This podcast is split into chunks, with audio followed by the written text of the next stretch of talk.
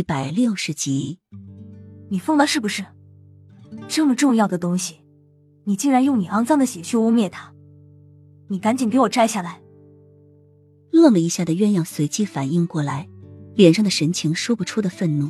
沾染上人血的耳环，他以后怎么敢戴？雨涵却昂起头，面无表情的看着鸳鸯，嘴角却挂着淡淡的笑。看到鸳鸯身后的瑞王爷时，整个神情变得森冷起来，就连嘴角的那抹淡淡的笑也消失殆尽。王爷，你看他，他竟然用你母妃留下来的东西，真的把我吓死了。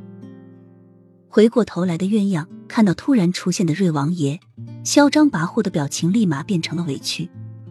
瑞王爷一双漆黑的眸子怔怔的锁住雨涵耳朵上的西月耳环。秋日的阳光从窗户上倾洒下来。正好投射到雨涵戴着的西月耳环上，在他的眼中霎时变得刺眼而又疼痛起来。不要怕，有本王呢。瑞王爷轻轻的弯起一个弧度，将受惊的鸳鸯搂入怀中，温柔的眼神再次落到雨涵脸上时，变成了阴冷。浅绿，把王妃耳朵上的耳环取下来给刘妃。瑞王爷淡淡的说着，声音中没有丝毫的情愫。但是听在雨涵的耳朵里，他却觉得异常的寒冷，心跌入万年冰窖。尤其是被烧得火红的耳朵，像是被冻住了一般。他开始怀疑是不是他听错了。那对耳环是他亲手送给他的，他还怕他不收，特意编了个谎言给他。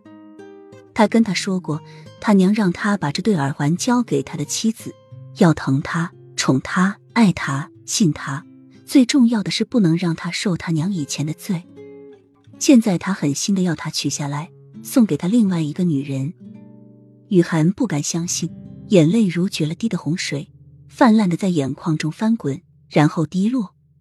简绿走到雨涵跟前，怔住的雨涵却突然狂叫起来，用力的捂住双耳：“不要！这是青兰送给我的。他说他会一辈子疼我，爱我。”宠我，信我，最重要的是他不会再让我受他娘所受的苦。